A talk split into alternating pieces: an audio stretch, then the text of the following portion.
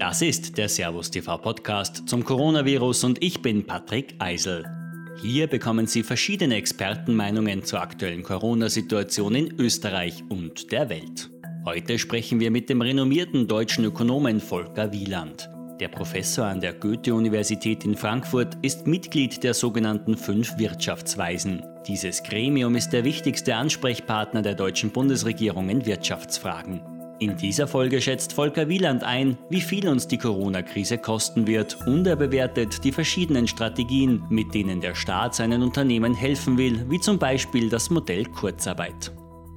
Sie werden nicht entlassen, es gibt keine Arbeitslosigkeit, sondern der Staat macht es sehr einfach für die Unternehmen und kostengünstig für die Unternehmen, jetzt die Menschen in Kurzarbeit zu schicken. Das ist eine sehr sinnvolle Maßnahme, da es hilft, diese Pause, diese, diesen Stopp, diesen Shutdown zu überbrücken. Weitere Maßnahmen sind Kredite an Unternehmen. Das ist auch sehr hilfreich, ist aber auch eine Maßnahme, die nur für eine kurze Zeit funktioniert, weil insbesondere Unternehmen, die keine Einkünfte haben, müssen ja dann trotzdem in Zukunft diese Kredite zurückzahlen. Und wenn sie diese Einkünfte nicht nachholen können, ein Restaurant hat ja nicht, kann ja diese, die, diese Einnahmen nicht ohne weiteres nachholen oder ein Reisebüro, ähm, dann können die natürlich auch die Kredite nicht zahlen. Deswegen gibt es noch weitere Instrumente. Es gibt die Möglichkeit, jetzt direkt Unterstützung zu bekommen, gerade für kleine Unternehmen. Das wird ja auch sehr intensiv abgerufen. Das ist also ein Transfer an das Unternehmen.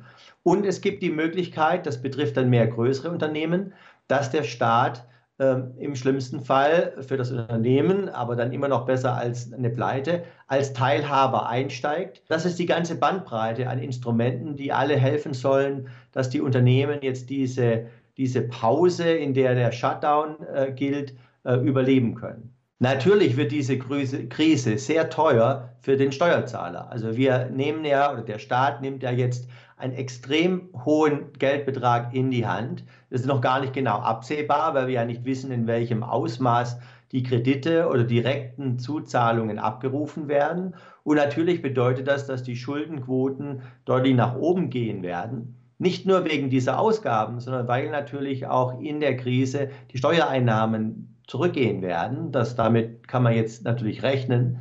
Und das bedeutet, es gibt zwei Faktoren, die dazu beitragen werden, dass die Schulden steigen und eine Rezession, also ein Rückgang des Wirtschaftswachstums führt auch noch dazu, dass die Schuldenquote steigt, weil dann ja äh, die Wirtschaftsleistung geringer wird, also Schulden relativ zur Wirtschaftsleistung auch noch mal nach oben geht.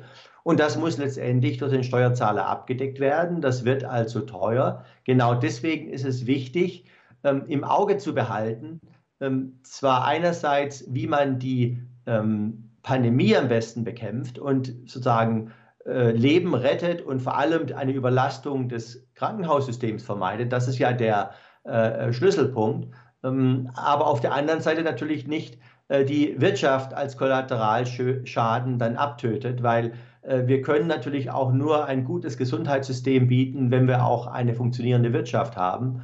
Und äh, wir können auch nur eine Zukunft den Menschen bieten, äh, die jetzt zu Hause sind oder deren Unternehmen jetzt geschlossen sind, wenn die Wirtschaft auch nicht in allzu ferner Zeit wieder stärker anspringen kann.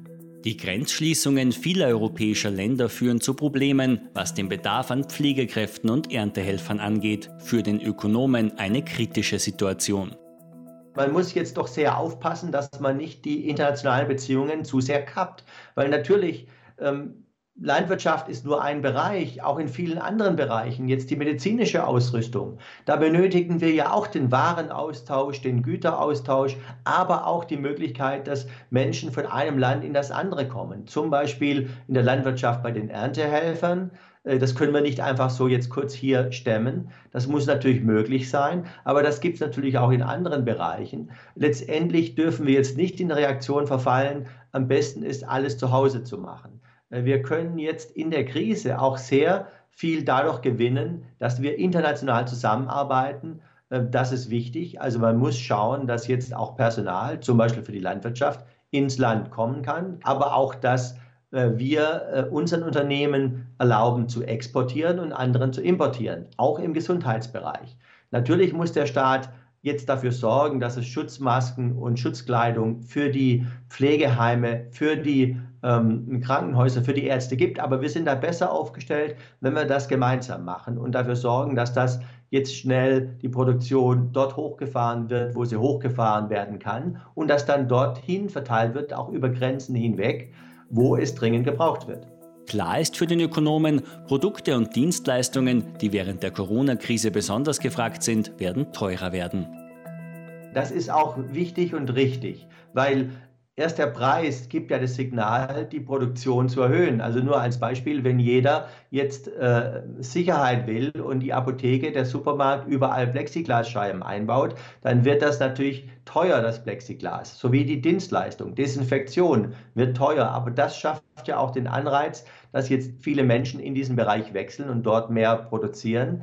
Genauso in der Landwirtschaft. Es geht jetzt darum, Erntehelfer zu bekommen, damit die ähm, auch die frischen äh, Gemüse und Früchte und ähnliches zur Verfügung gestellt werden können. Und da werden die Preise auch hochgehen, weil man muss die Menschen ja auch bezahlen und vielleicht ja auch einen Zuschlag bezahlen. Das ist doch klar und das ist auch nicht schlecht. Auf der anderen Seite werden andere Preise deutlich nach unten gehen. Wir haben es ja jetzt erlebt, generell die Inflation und die Lebenshaltungskosten gehen eher nach unten, weil der Ölpreis ist gefallen, die Energiepreise gehen nach unten. Das heißt, wir alle sparen natürlich jetzt nicht nur deswegen, weil wir weniger Auto fahren müssen, sondern auch, weil das Benzin auch noch günstiger ist, genauso bei der Heizung ähm, oder anderen Energiequellen, Strom, äh, muss der Preis jetzt nicht nach oben gehen, sondern der Preis kann nach unten gehen und das hilft schon auszugleichen. Und generell werden wir jetzt wohl eher, zumindest in den nächsten Monaten oder im Rest des Jahres, fallende Preise insgesamt erleben. Und es ist durchaus richtig, dass manche Preise für die Güter, die knapp sind, die jetzt dringend produziert werden müssen in größerer Menge, dass diese Preise nach oben gehen. Das sollte auch der Staat nicht eingreifen. Die Meinung, dass Krankenhäuser und das Gesundheitssystem generell zuletzt totgespart wurden, teilt Wieland nicht. Es gibt da natürlich Verbesserungsbedarf. Ähm, es wurde aber auch keinesfalls kaputt gespart. Ein wichtiger Bereich, wo es Kritik gab, ist der Ausbau der Telemedizin. Auch zum Beispiel, wie man Medikamente einkauft, ob man die online einkaufen kann, ob man das Rezept vom Arzt online bekommt, ob der Arzt online äh, per Skype, wie wir jetzt uns unterhalten, untersuchen kann. Äh, das war alles nicht äh, besonders stark ausgebaut oder gefördert. Äh, es gab immer wieder Vorschläge, auch von uns, vom Sachverständigenrat, das auszubauen. Und ich denke, für die Zukunft ist das dringend nötig. Gerade wie man sieht, solche Pandemien sollten ja auch stärker auf dezentrale Versorgung setzen. Denn wenn alle Menschen, die einen Husten haben, jetzt gleich ins Krankenhaus eilen, dann ist ja die Gefahr auch groß, sich gerade dort erstmal anzustecken. Seit dem Ausbruch des Coronavirus wird immer wieder dazu geraten, kontaktlos zu bezahlen, um das Risiko einer Ansteckung zu reduzieren. Für den Ökonomen beschleunigt das die aktuelle Entwicklung weg vom Bargeld und hin zu alternativen Zahlungsarten. Also ich denke, äh, das wird auf jeden Fall, ähnlich wie wir das ja schon in Asien beobachten, äh, zu einer größeren Akzeptanz von bargeldlosem Zahlen äh, führen, auch kontaktlosen Zahlen, weil man wird ja auch im Supermarkt oder im, beim Lieferservice ja jetzt auch schon gefragt, ob man auch kontaktlos zahlen kann. Also zum Beispiel mit dem iPhone oder dem Handy oder eben mit Karten, die das erlauben. Das heißt, äh, das wird sicher noch stärker kommen. Ich denke aber nicht, dass es das Bargeld äh, ablöst, komplett ablösen wird, äh, weil äh, Bargeld natürlich auch nochmal andere Sicherheiten bietet. Äh, auch in einer Krise äh, wird sich der eine oder andere denken, ist gut, Bargeld zu Hause zu haben oder im Schließfach. Wer weiß, was das Ganze noch für Konsequenzen hat für das Finanzsystem. Da hat zum Glück, ähm, ist ja vorgesorgt, die EZB hat ja Maßnahmen ergriffen, um die Banken liquide zu halten. Aber ähm, grundsätzlich auch international gesehen, denke ich, äh, gibt es andere Gründe für Nachfrage nach Bargeld, auch zur Wertaufbewahrung. Äh, das wird also weiter nachgefragt. Aber bei Transaktionen äh, werden wir wahrscheinlich jetzt noch viel mehr auf digitale Möglichkeiten setzen. Das wird sicher nicht äh, wieder zurückgehen, sondern eher weiter steigen. Zunehmen wird laut Wieland jetzt auch wieder die öffentliche Diskussion, welche Strategie zur Krisenbewältigung am sinnvollsten ist. Ich denke schon, dass das jetzt mehr und mehr kommt. Also ich denke, es wird kontrovers diskutiert. Interessant ist ja auch, äh, die Bürger, ähm, man ist zu Hause, man schaut natürlich fern, aber die Nachfrage nach Nachrichtensendungen ist ja immens. Und äh, ich denke, ähm, Talkshows haben wir jede Menge. Also ich denke, das trägt natürlich schon dazu bei, aber wir brauchen natürlich auch eine fachliche Diskussion. Ich denke, die Regierung muss Taskforces gründen, äh, wie man mit dies, diesen äh, Maßnahmen jetzt weiter umgeht. Und ein, ein Risiko, was es da gibt in der Krise, ist es immer so, dass da sind natürlich die Entscheider extrem gefordert. Ähm, und ähm, dann passiert es sehr schnell, dass man sich auf einen sehr kleinen Kreis konzentriert, dass also nur noch ganz wenige Menschen Zugang zu den Entscheidern bekommen und dass also im Küchenkabinett schnell entschieden wird. Das ist einerseits wichtig, wenn man schnell entscheiden muss, aber die Gefahr ist dann immer, dass man einer Strategie folgt, auf die man sich mal festgelegt hat und die nicht mehr genügend hinterfragt wird. Äh, das ist so die Schnittstelle. Äh, und da denke ich, ähm, da die Regierung, da die Politiker natürlich immer auch auf die, äh, darauf schauen, wie ist die Akzeptanz in der Bevölkerung der Maßnahmen. Und da haben natürlich die Medien und auch Umfragen dann einen, Einfluss. Und ich denke, wichtig ist es da nicht in so, so, einem, so ein Mission Creep, wo dann nur noch ganz, würde man es auf Englisch sagen, aber wo dann nur noch ein ganz kleiner Kreis alle Entscheidungen trifft. Da sehe ich ein gewisses Risiko. Aber zumindest jetzt die wirtschaftspolitischen Krisenmaßnahmen finde ich bisher sehr gut.